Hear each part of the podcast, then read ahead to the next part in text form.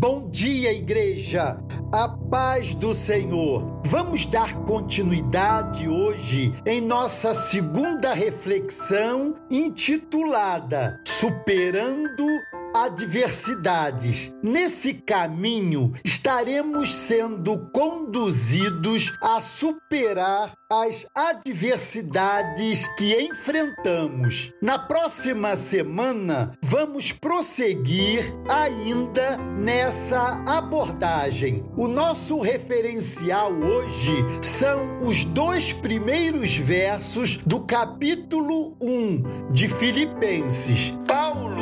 E Timóteo, escravos de Jesus Cristo, a todos os santos em Cristo Jesus que estão na cidade de Filipos e também aos bispos e diáconos. A minha oração é que Deus, nosso Pai e o Senhor Jesus Cristo cada um de vocês a sua graça e a sua paz no coração e na vida de vocês. Quando escreveu a carta aos Filipenses, tenho afirmado que Paulo encontrava-se preso. Quem a lê sem essa informação tem a impressão que o apóstolo estava numa boa, desfrutava de um momento tranquilo, que tudo corria bem e que não enfrentava qualquer problema. Sugere-se,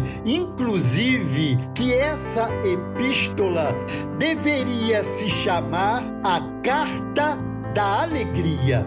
Bem na introdução, Paulo dá uma carteirada mostrando quem ele é e a quem pertence. O primeiro versículo registra assim: Paulo e Timóteo, servos de Jesus Cristo.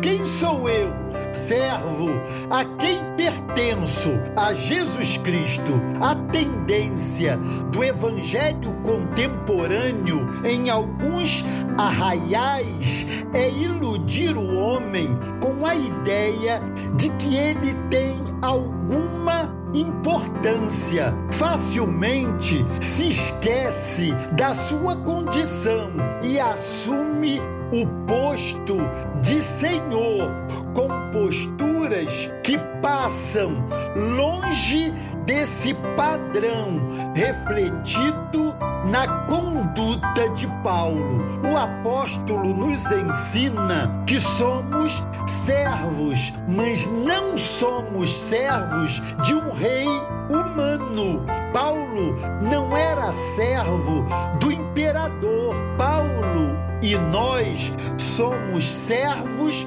de Jesus. E isso faz toda a diferença. No meio das nossas adversidades, é muito comum a tentação de trazermos para o esquecimento a realidade da nossa identidade e da nossa filiação. Amados, sempre é tempo de resgatarmos essa verdade. Somos servos e Jesus é o Senhor. O apelo que trago hoje é esse. Quer superar a adversidade? Saiba quem você é e a quem você pertence.